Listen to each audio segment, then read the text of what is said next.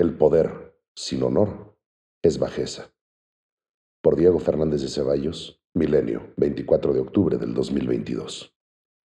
Es del dominio público mi respeto y gratitud inveterados a nuestras Fuerzas Armadas, porque en ellas, no obstante las desviaciones de algunos elementos, han prevalecido el honor, el valor y el sacrificio al servicio de México, no de los gobiernos en turno.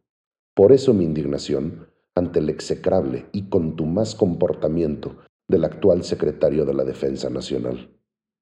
Sí, el 20 de noviembre del año pasado, sin ningún pudor, con uniforme de gala y con voz de mando, convocó a los mexicanos a sumarnos a la pútrida cuarta transformación y trocó su calidad de secretario de la Defensa Nacional por la de vil matraquero y propagandista de la facción encaramada en el poder político.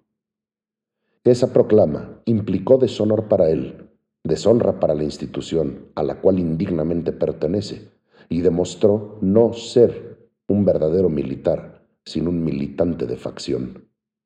Tal proceder no le permite ostentarse legítimamente como milite, ni mucho menos como secretario de la Defensa Nacional. El imperio de la ley y la ética de la milicia se lo impiden. Además, Hace días violó su deber de rendir cuentas ante la Cámara de Diputados, pretextando mentirosamente, a través de su vocero, el secretario de Gobernación, haber recibido de un diputado una carta irrespetuosa, lo cual quedó desmentido con la publicación de la referida misiva.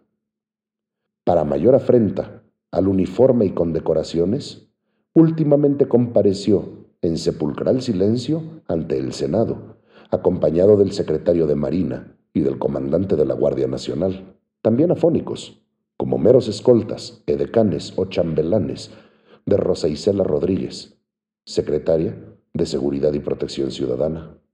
Así, en penoso silencio y con soberbio desafío, tales personajes se sobrepusieron a la ley y al poder legislativo.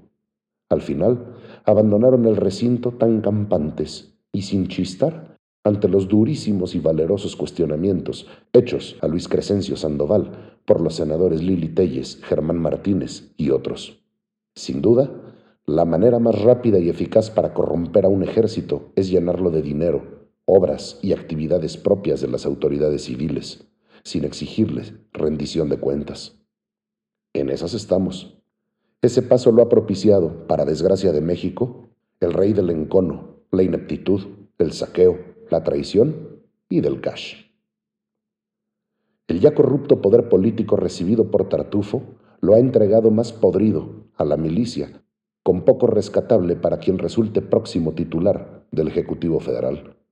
Y lo más doloroso es observar a muchos millones de mexicanos brutalmente empobrecidos y recibiendo migajas, a otros escondidos debajo de las piedras y a otros más indiferentes, como si los grandes desafíos nacionales no empeoraran día con día.